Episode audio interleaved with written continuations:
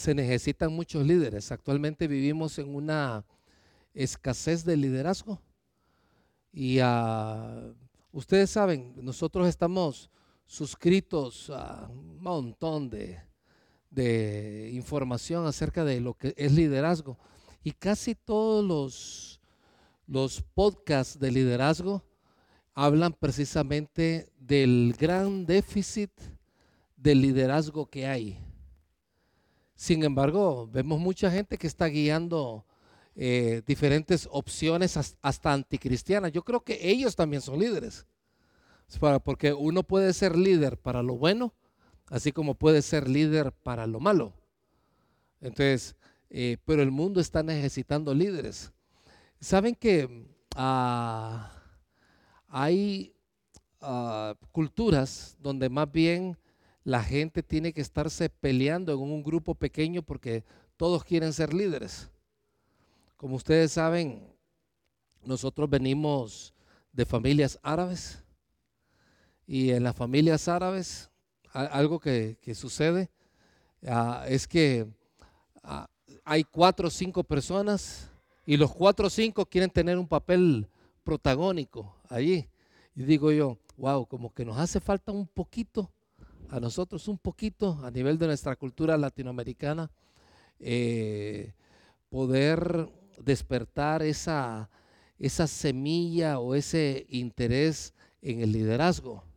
Eh, lo, digo porque yo veo muchachos aquí, veo jovencitos, eh, veo a, muchos de los que estamos aquí, hermanos, necesitamos líderes. El líder hace que las cosas sucedan. Eh, o sea, por ejemplo, yo quisiera dar un reto para el futuro. No sé si Edgardo lo ha pedido o no, pero me gustaría en el futuro, por ejemplo, no ver a Edgardo poniéndonos el micrófono no nos gustaría ponernos, que nos, que nos esté poniendo esto, que agradezco mucho el servicio, lo que está diciendo Gerardo, qué bueno que haya servicio ahí, pero habemos muchos acá, hombres, mujeres, para estar metidos en muchas áreas. Yo le estaba agradeciendo mucho a, Randy y al equipo, a Samuel, qué bonito todo lo que ustedes están haciendo acá, es, eh, es, hermoso.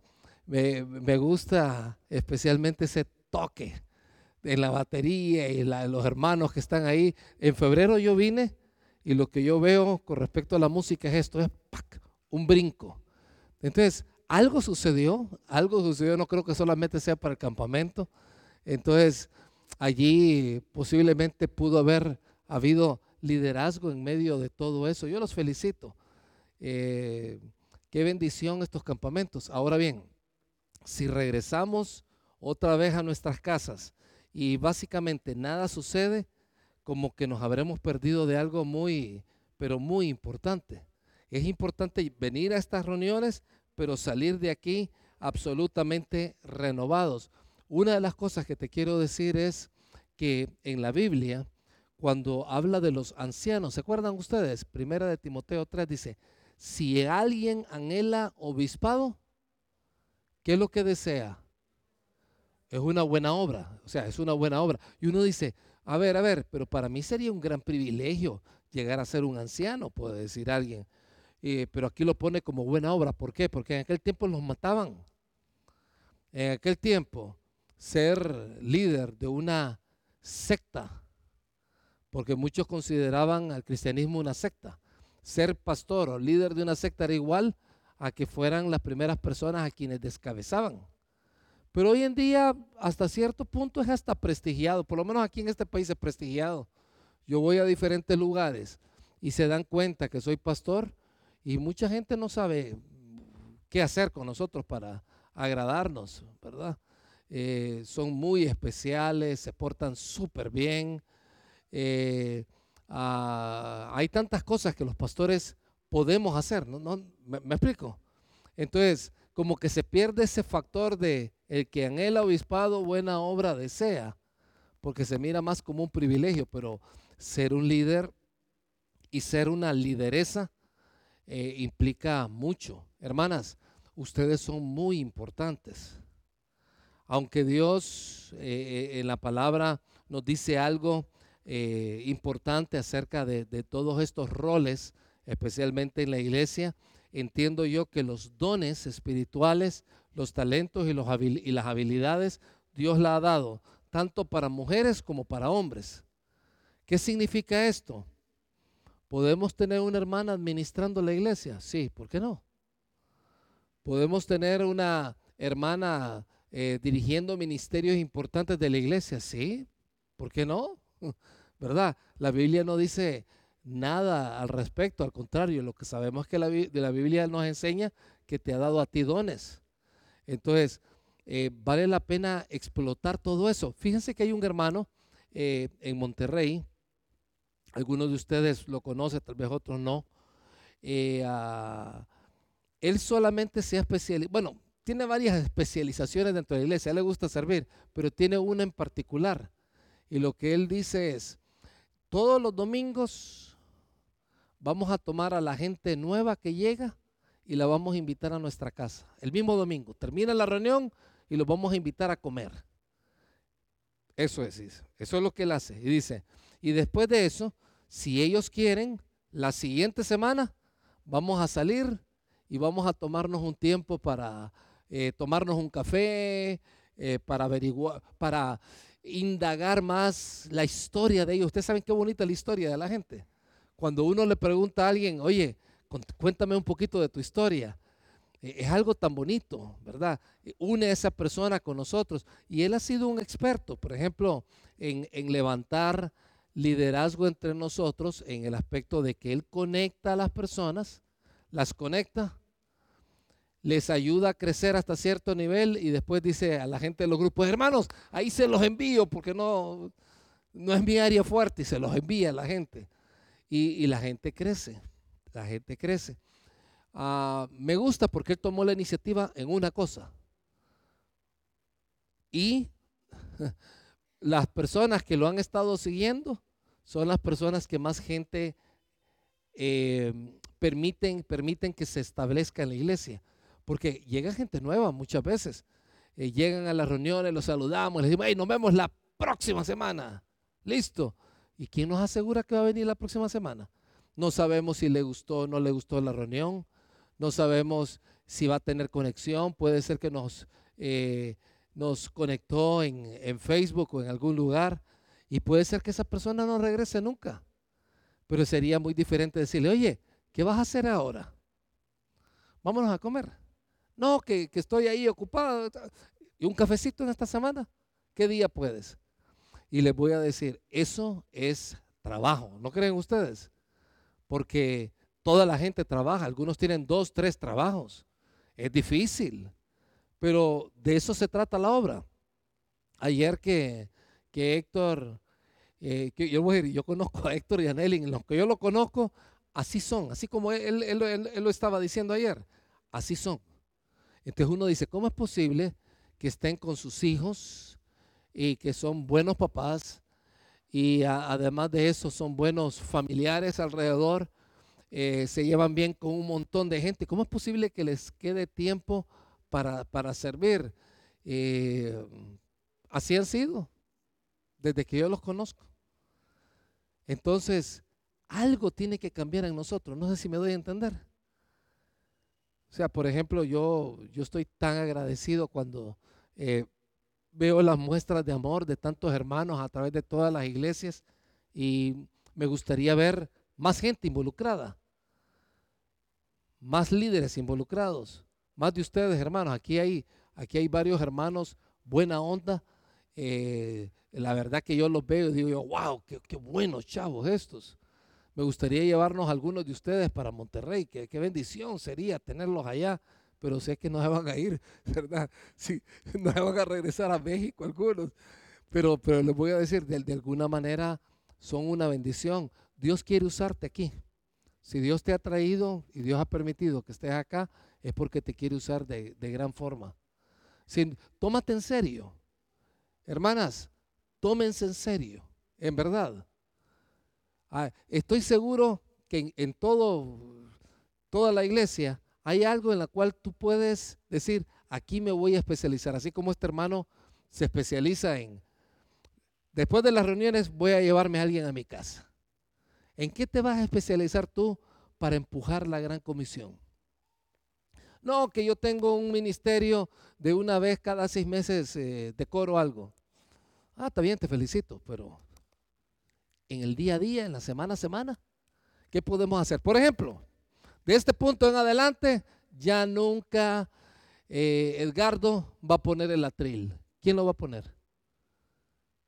De este punto en adelante, alguien se va a encargar de los micrófonos. ¿Quién va a ser? Pero no voy a dejar que el pastor lo haga. Esas, no, no esperemos, a, ver cómo lo puedo poner. Hay hermanos que son muy mandones, son ultra mandones, son, ah, y no llegan a ser ah, dictadores, pero son pastores así. ¡Ey, venga! Eh, tú te encargas de esto, esto, esto, esto, esto. a ver, ponga, échese a andar todos. Hay hermanos que son así. Hay otros hermanos que no son así. Son más, son más eh, eh, amables, serviciales, y quieren ser ejemplo. Así que el hombre sale corriendo con el, aquí estaba el, micrófono y cambiar la batería. Yo quisiera exhortarles, no esperen a que Edgardo anime a que hagan ese trabajo. Háganlo. Los quiero exhortar. Los quiero exhortar y que no te menosprecies. Tú dices, no, que estoy chiquito, apenas tengas 60 años. Todos podemos servir. Todos. En alguna área. Una área de necesidad de la iglesia.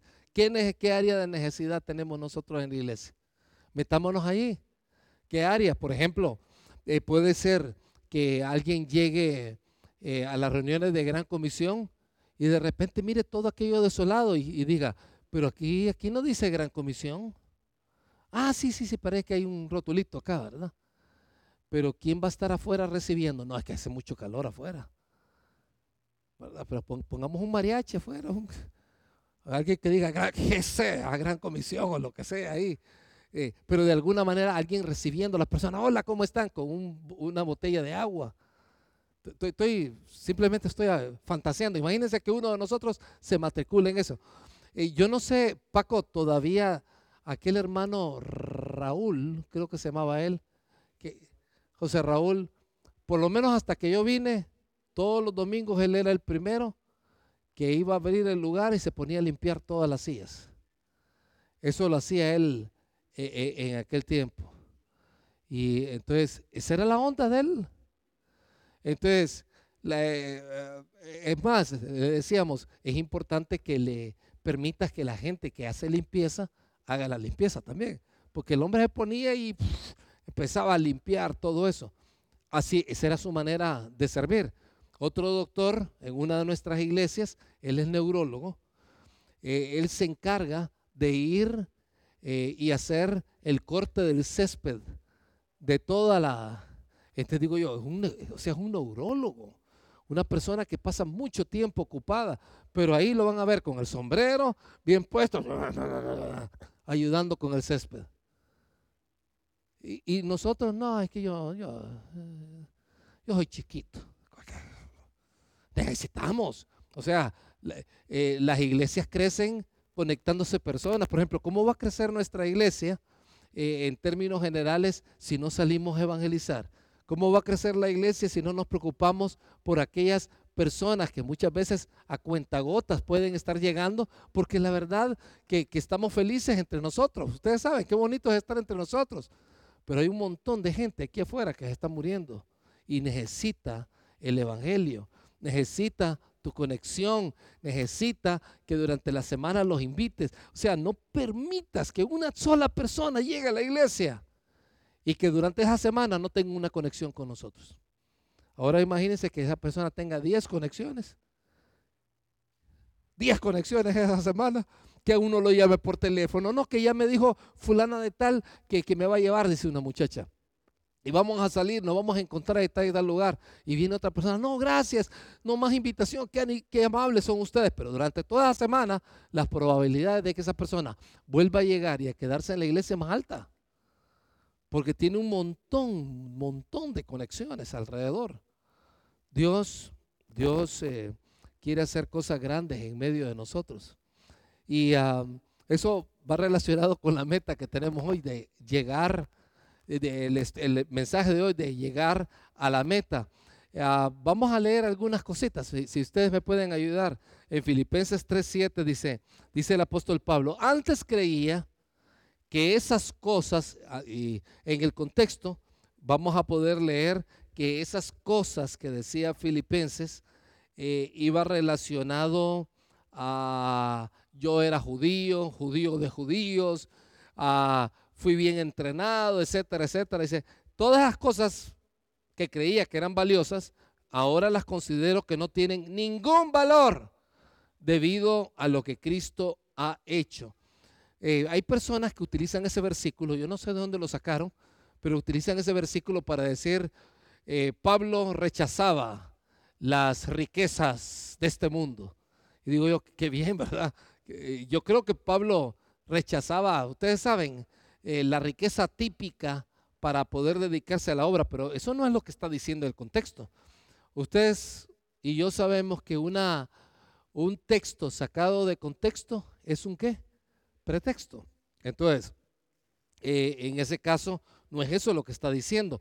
Lo que dice es que él pensaba, en el versículo, los versículos que están antes, él pensaba que se iba a portar bien y por lo tanto se iba a salvar. Iba a seguir la ley y siguiendo la ley iba a ser salvo. Así pensaba él. Entonces, cuando estamos hablando de llegar a la meta y piensa un montón de gente que llega, eh, ¿vieron a Josué, mi sobrino, que estuvo aquí? ¿Vieron? Bien lindo, ese chavo súper especial. Ayer le estaba diciendo, hey, ¿a qué iglesia está yendo? Y me dice, a tal y tal iglesia, tío. Mm, ese nombre suena como calvinista, le digo. Y los calvinistas se meten a muchos rollos. Si no te portas bien, comienzan a cuestionar si eres salvo o no eres salvo. ¿Verdad? Y, no quieren mucho a la gente. Ah, veamos qué es. Me, puse a hacer una investigación juntamente con él de cómo estaba eh, el asunto. Ahí le digo, que aquí hay opciones en Gran Comisión. Te puedes venir. Entonces digo yo, hay, hay personas que están allí, fíjense qué interesante, personas que van a otra iglesia y los están maltratando. Ustedes no, se imaginan, hermanos, no se imaginan el maltrato que hay en otras congregaciones.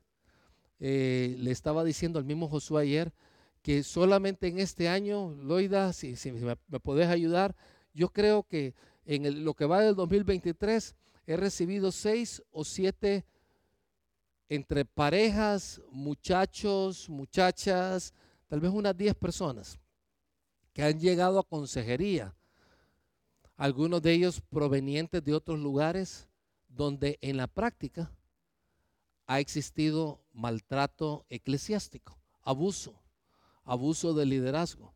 Y uno dice, ¿y en qué consiste ese abuso de liderazgo? Bueno, en primer lugar, parte de una doctrina errónea la doctrina es, mire, usted se congrega aquí en Gran Comisión. Sí, ok, perfecto. Pero tu estilo de vida no refleja que eres salvo. Seguramente no eres salvo, eres un impío que está ahí y tu salvación nunca la tuviste, nunca fuiste regenerado. Y, se meten a esa onda de regenerado. La regeneración existe en la Biblia, la elección existe en la Biblia, pero no como algunas personas lo dicen.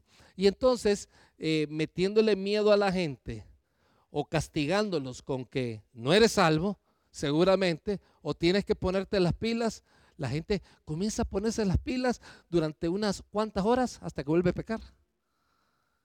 Y aquello los hunde. Entonces, por eso es que no es raro ver, bueno, a mí me tocó cuando yo estuve haciendo la, una pasantía que se llama neuropsiquiatría, me tocó estar tres meses yendo a hospitales psiquiátricos. Muchas personas te pasan hablando de Dios ahí. Y en muchos casos las personas están obsesionadas porque creen que Dios es un Dios castigador, un Dios malo, que, que, no te quiere. E, e, ese no es el Dios que nosotros encontramos. Y fíjense, Pablo aquí comienza diciendo, esas cosas, yo pensaba que me salvaba portándome bien, parecían valiosas, pero hoy para mí no tienen ningún valor. el apóstol Pablo en el contexto eh, habla de renunciar a todas esas cosas que antes él consideraba valiosas. Él creía que salvarse por medio de su capacidad personal era posible. Sin embargo, él dice, esto no tiene ningún valor. Eh, hoy en día existe un movimiento eh, muy popular en las redes. No existía, a ver, este movimiento no era muy frecuente en la década de los 80. ¿Se acuerdan en los 80? Cuando teníamos que hablar y abrir la Biblia para gente que venía de otras iglesias. ¿Se acuerdan ustedes? ¿Qué es lo que nosotros, con, con quién tratábamos usualmente? ¿Con qué línea teológica? ¿Se acuerdan? Cuando gente venía de otra iglesia, católicos. ¿Quién más? ¿A nivel evangélico? Con pentecostales. Pero llegó un momento en que muchos pentecostales se comenzaron a moderar, algunos inclusive dejaron de ser neopentecostales y empezaron a abrazar la salvación por medio de la fe, que la salvación no se pierde. ¿Verdad? Por ejemplo, yo tuve un pastor allá en Honduras que nos visitó en Monterrey hace algunos años atrás y me dijo, Sergio, tú sabes que yo siempre pensaba que la salvación se perdía y lo enseñábamos en los estudios bíblicos. Ahora yo ya no creo eso. Y digo yo, wow, y una iglesia de miles de personas. Entonces uno dice, ¿es posible eso? Sí, pero eh, vino el internet, comenzó el YouTube y todo, y entonces eh, salieron algunos pastores, algunos de ellos muy amargados, muy amargados, eh, comenzando a decir a la gente algo así, algo así. Hermano, así con esa cara. ¿Por qué se está riendo usted? ¿Y usted por qué se ríe? Tengo, soy, tengo, parezco circo yo. Soy un payaso. No, este, lugar es sagrado. Y toda la gente sí. Y el problema es que la gente sale de esos regaños como que le gusta que lo regañen. Hay personas que tienen, yo, lo llamo el síndrome del cristiano maltratado. En vez de la mujer maltratada, el síndrome del cristiano maltratado. Lo golpean, lo golpean, lo golpean y quieren regresar. ¿Verdad? Y, y entonces eh, a, este, a este movimiento actual se le llama el neopuritanismo o neocalvinismo. Hay muchas personas allí que anteriormente eh, predicaban el Evangelio con claridad y empezaron a perder eso. ¿Por qué se lo menciono? Porque tenemos mucho de eso alrededor. La gente está siendo maltratada. Cuando ustedes vean a alguien que viene de otra iglesia, hermanos, invítenlos simplemente a salir muéstrenle amor y háblenle del Evangelio. El Evangelio es algo que no tiene que faltar, la salvación por medio de la fe. Y cuando toquen un aspecto así neopuritano, dice, ¿cómo es eso? ¿Tú, tú crees que las obras te salvan? Lo más seguro te van a decir, no, claro que no, porque el neopuritano dice, no, solamente la fe salva, pero hay que mostrar que somos salvos una vez que ya lo somos. Ah, ok, sí, yo estoy de acuerdo. Hay que mostrar que soy salvo. ¿Para qué? Y ahí no saben qué decir. Bueno, para hacer buen testimonio. Excelente, yo creo lo mismo. No, pero también para, para mostrar que hay frutos. Con lo que decía Paco ayer. hay frutos. Ah, ok. Y, claro, nosotros estamos de acuerdo que aquel que ha creído en Jesucristo es el único que puede tener frutos. Pregunta, y esto es una pregunta para nosotros acá. ¿Puede un no creyente tener frutos? ¿Sí o no? ¿Puede un no creyente, no creyente, dar frutos espirituales? ¿Sí o no? No. Entonces, Juan capítulo 15 no aplica a no creyentes. ¿A quién aplica? A aquel, que está conectado al árbol, ¿qué es lo que va a llevar? Mucho fruto. Y si no estamos pegados al árbol, ¿cuánto fruto vamos a llevar? Ninguno. Entonces, si yo soy hijo de Dios, si yo soy, si yo soy salvo y estoy pegado a la rama, que es Cristo, ah, digo el árbol, que es Cristo, ¿cuánto fruto voy a dar yo? Bastante, porque estoy pegado a Él. Si no estoy pegado, entonces a eso es que se refiere. Entonces, que nadie me venga a decir que yo necesito eh, dar mucho fruto para mostrar que soy salvo. Si yo no doy fruto, ¿cuál es el primer diagnóstico? Siendo hijo de Dios. Simplemente que no estoy pasando tiempo con el Señor, no lo estoy sirviendo a Él. ¿Cómo voy a dar fruto si no estoy pegado al Señor? Es imposible que dé fruto. Y esa es la explicación. Entonces, cuando una persona dice, ah, o sea que no fue como me dijeron, claro, no fue como te dijeron. Hay que tener cuidado. Hay un par de, cosas que quiero mencionarles acá. Esto ah, existen en, ah, en la interpretación bíblica, existe una ciencia que se llama la hermenéutica bíblica. Qué feo es su nombre, ¿verdad? Uno la escucha y dice, pero hermenéutica bíblica solamente es saber interpretar eh, versículos, pasajes que parecen ser algo contradictorios. Vamos a leer. Este es un primer apartado que sale ahí. Cualquier aparente contradicción o discrepancia en la Biblia, que hoy en día te dicen, no, yo no creo en la Biblia porque la Biblia se contradice. A ver, ¿dónde? Cuando tú le dices eso ya no saben qué decir. Ay, que no me recuerdo dónde. Oye, si no te recuerdas dónde. No, que, que la Biblia dice que los ovnis no existen. ¿Dónde está eso?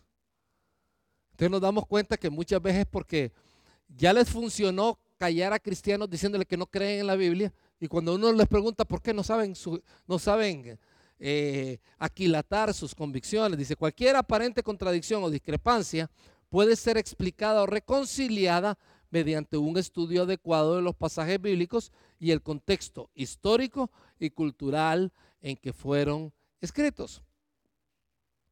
Entonces, digo, ese, eso es muy importante. Cuando tú veas una contradicción o discrepancia de la Biblia, nunca digas, ah, bueno, es que la Biblia, eh, ah, sí puede ser que en el Viejo Testamento era diferente. No, Dios es el mismo antes y hoy.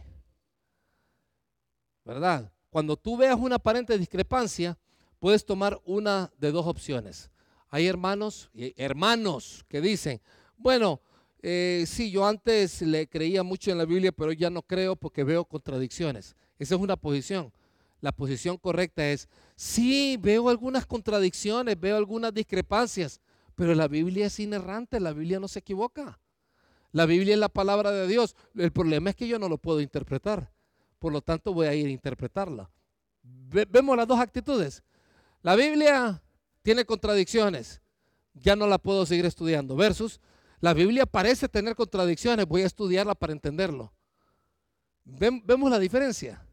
Entonces, eh, hay otro, eh, este es un postulado en el área de hermenéutica que dice, siempre usa versículos claros para interpretar versículos que sean más dificultosos.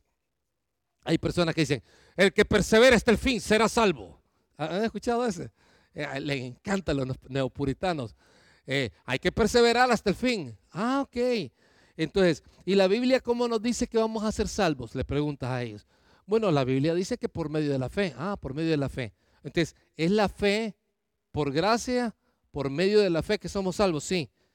¿Y cómo interpretas esto? Ah, no, que en algún momento hay que perseverar ahora que ya somos salvos. Ok, ¿y qué es lo que dicen los versos antes? ¿Está hablando de salvación? Claro que está hablando de salvación. Comencemos a leerlo, pues. Vámonos al contexto, ¿verdad? ¿Y el contexto de qué está hablando? Que si una mujer está embarazada y en ese momento comienza a ser perseguida, ay, pobrecita de ella, porque eh, no va a poder, dice, y, si alguien está en la azotea, que salga corriendo a los montes, en otras palabras, que se escape, porque si no, lo van a matar. Entonces nos damos cuenta que no está hablando de salvación del alma. ¿De qué está hablando?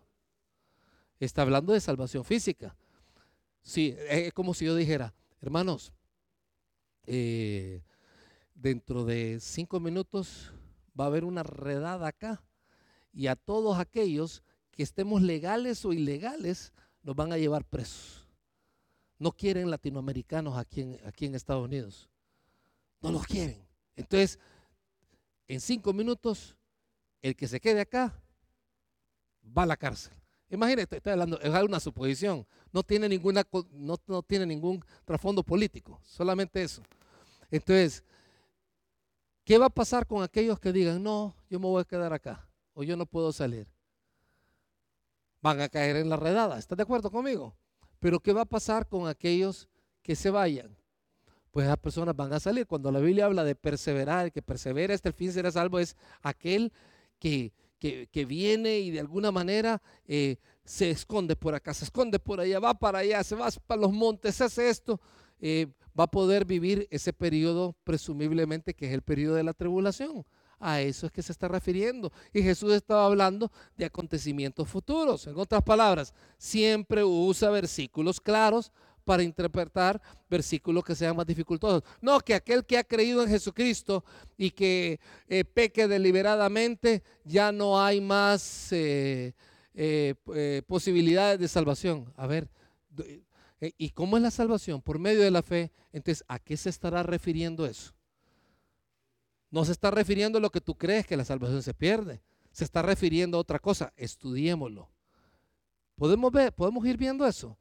Eh, la palabra para poder llegar a la meta es importante tener una correcta y adecuada relación con Dios. Repito esto porque es importante.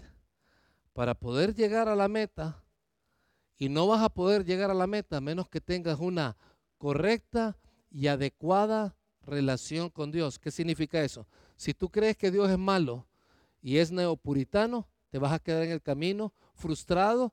es más, vas a dejar el cristianismo y vas a terminar con un psiquiatra. Si crees que la salvación se pierde, vas a estar siempre queriendo ganar la salvación y, no perderla. Y, o sea, la salvación nunca es por obras, entonces ¿cómo la vas a perder por obras? también vas a terminar frustrado del cristianismo. Pero aquí hay mucha gente alrededor. Pero cuando tú dices, oye, el Señor me ama así como yo soy. Soy salvo. ¿Cuál es mi punto de partida? Mi salvación. De este punto en adelante voy a comenzar un proceso que se llama crecimiento. Y mi crecimiento, espero que sea así, pero lo más seguro es que sea así. ¿Me doy a entender? Ojalá, ojalá que no sea así, sino que sea así, ¿verdad? Hacia arriba. Pero hay que esperar eso. Esa es la vida cristiana. Cuando tú y yo creemos en Jesucristo, ¿qué es lo que tenemos? Vida eterna, ¿qué más? El Espíritu Santo viene a morar en nosotros. ¿Qué más sucede cuando nosotros eh, creemos en Jesucristo? ¿Perdón? No necesariamente. Paz que sobrepasa eh, todo el entendimiento, no necesariamente, porque he visto cristianos muy atribulados. Y la razón por la cual están muy atribulados es porque aunque eh, Jesús les puede dar paz, han escogido no estar pegados al árbol. Entonces pasan una vida, pasan así todos preocupados. Entonces la paz viene como resultado de pasar tiempo con el Señor. A ver, ¿qué más tenemos cuando somos salvos? Solamente vida eterna. ¿Y qué más me dijeron? el Espíritu Santo. Solamente eso pasa. A ver, ayúdeme, ¿qué pasa cuando somos, cuando creemos en Jesucristo? Seguridad que al morir vamos al cielo. ¿Qué más? ¿Perdón? Te conviertes en hija de Dios. Las promesas de Dios para todo aquel que Él recibe como hijo, como ya es hijo, e, es, uno es prácticamente heredero de esas promesas. ¿Qué más? Nuestra venda es quitada de los ojos. ¿Qué más? Nuestros pecados son perdonados. ¿Ah? Somos, ajá, eso. ¿Somos qué? Santos. ¿Qué significa eso? Tú dices, ok, y, aquí esto tiene que ver mucho con lo que estamos hablando. En el momento que yo creo, Dios me declara a mí santo o te declara a ti santa. ¿Ok? Entonces, ¿Qué significa la palabra santo? A ver si me ayudan. Ok, ustedes ya lo saben. Aquellos que no, que todavía no lo saben. A ver, díganme, ¿qué es ser santo?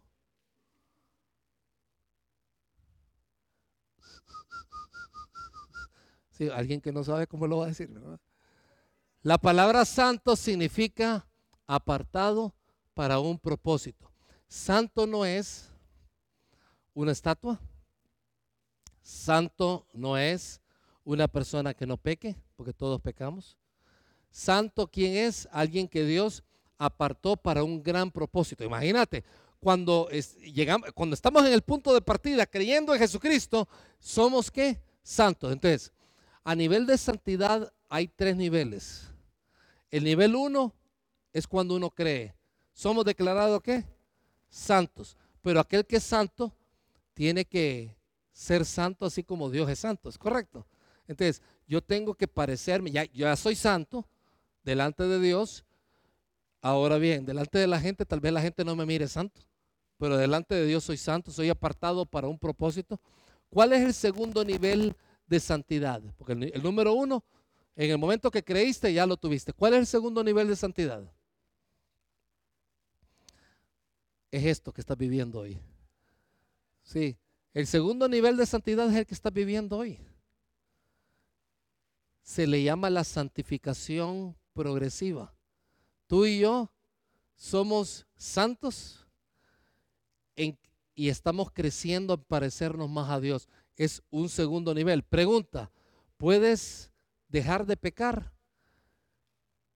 En este nivel, cuando digo dejar de pecar, delante de Dios ya no pecamos, porque Dios nos mira con cero pecado.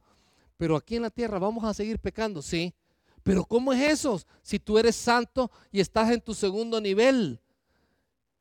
¿Qué, ¿Qué, es lo que pasa? Bueno, simple y sencillamente el segundo nivel nos dice que cada día, a medida que más esté cerca de Dios, aunque voy a pecar, mis pecados van a ser, eh, vamos a poder vencer sobre ellos porque ya no nos manda el pecado.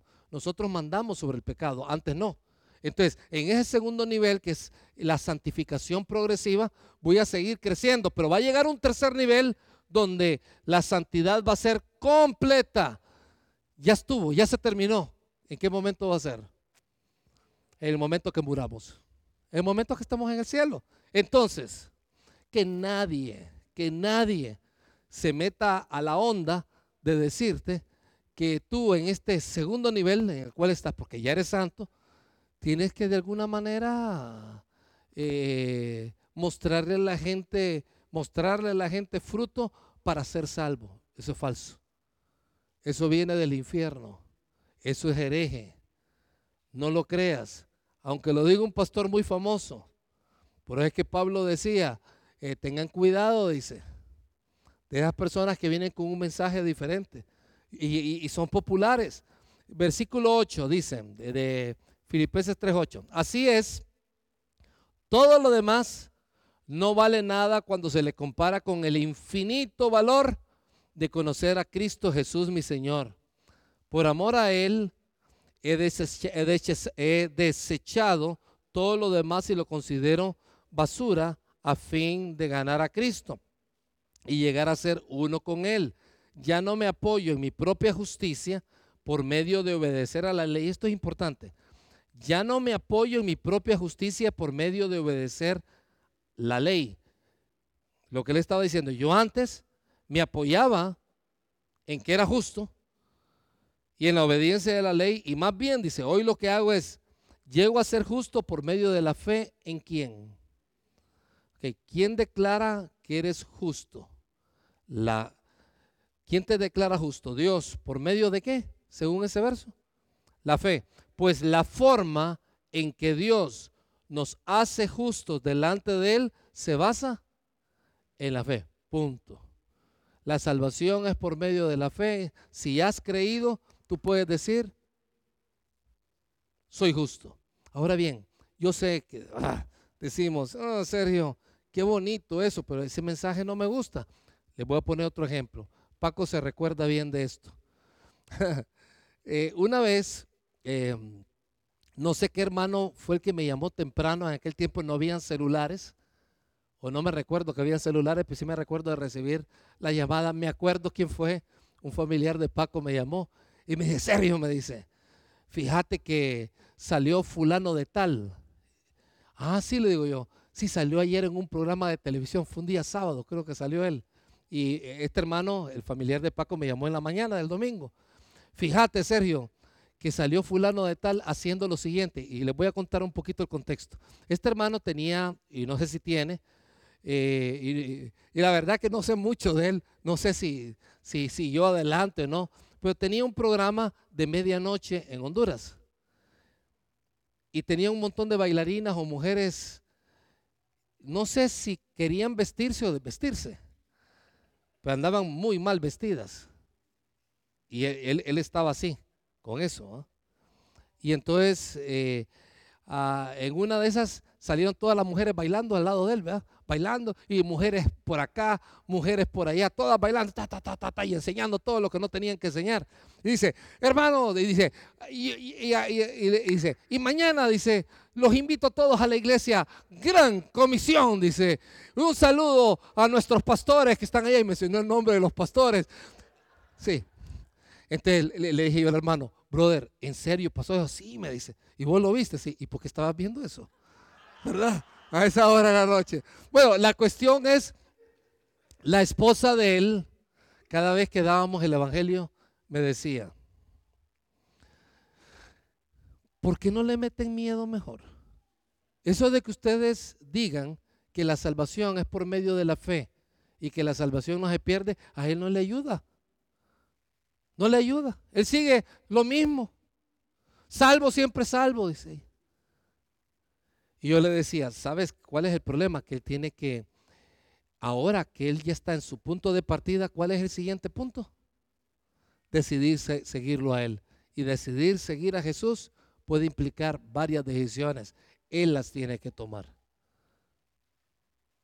Y seguramente tú estás viendo hermanos y hermanas, aún aquí en la iglesia, que están así, ¿verdad? Moviéndose. Y tú dices, qué barbaridad. Pero tienen que tomar la decisión tarde o temprano. Y por mientras los vas a ver así, bailando y todo. ¿Y qué le vas a hacer? Les va a llegar el tiempo. Pero a ti no te corresponde decir quién es salvo y quién no es salvo. No te corresponde decir algo hereje para meterles miedo. Y entonces eh, Pablo enfatizaba que todo lo que él consideraba ganancia antes de conocer a Cristo, ahora lo considera como pérdida. En Filipenses 3 del 10 al 11 dice, quiero conocer a Cristo, experimentar el gran poder que lo levantó de los muertos. Quiero sufrir con Él y participar de su muerte para poder experimentar eh, de una u otra manera la resurrección de los muertos. Es interesante. Ahora que soy salvo, quiero, decía dos cosas, conocer a Cristo y experimentar el poder de Dios, poderoso, el mismo poder que resucitó a Jesucristo. Esto es algo que cada quien lo tiene que lo tiene que decidir, mis hermanos. ¿Ok? Cada quien lo tiene que decir. Yo quiero conocer a Cristo y experimentar el poder de Dios. Ahora bien, ¿cuál es el punto de partida? Y lo vamos a ver bien. ¿Cuál es el punto de partida?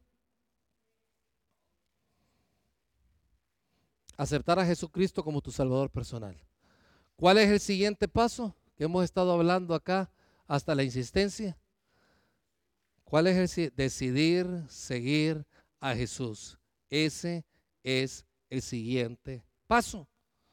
¿Qué significa? Fíjense que eh, todo lo que hemos estado hablando, una y otra vez, todo lo que hemos estado hablando, gira alrededor. Qué bendición tener el Evangelio claro. ¿Se lo estamos dando a otra gente? Tenemos que crecer en eso. Qué bueno que somos salvos. Ya tomé la decisión de seguir a Jesucristo. Si no lo he hecho, tengo que tomar esa decisión. En la práctica, ¿cómo se ve? Eh, se ve un hombre y una mujer que salen y comienzan a ser testigos alrededor.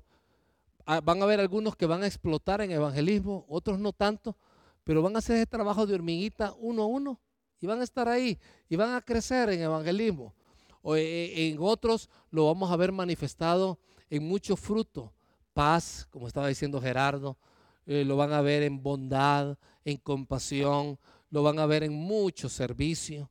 O sea, se van vamos a tener 40 tías en vez de una sola. Vamos a tener un montón de servidores alrededor se va a manifestar en servicio, se va a manifestar en amor. Y lo que va a suceder es que la gente va a estar queriendo conocer más de Dios y van a venir a la iglesia y van a crecer. Entonces, pero fíjate, esa decisión no la toma Edgardo por nosotros. ¿Quién la tiene que tomar? Cada uno. seguir a Jesús no seguir a Jesús, en mi caso, no depende de Edgardo. ¿O sí? Decidir seguir a Jesús, en el caso de Juan Carlos, depende de Edgardo. ¿De quién depende? de Juan Carlos. Seguir a Jesús, ¿de quién depende? Es una decisión personal.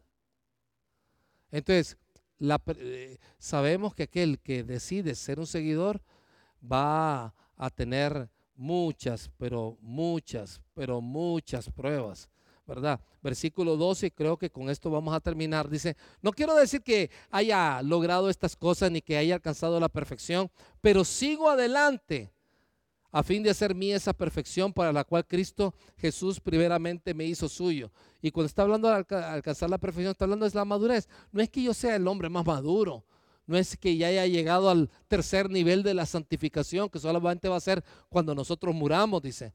Pero, pero sigo adelante, mientras esté aquí en la tierra, sigo adelante, conociendo de Dios. No, amados hermanos, no lo he logrado, pero me concentro solo en esto.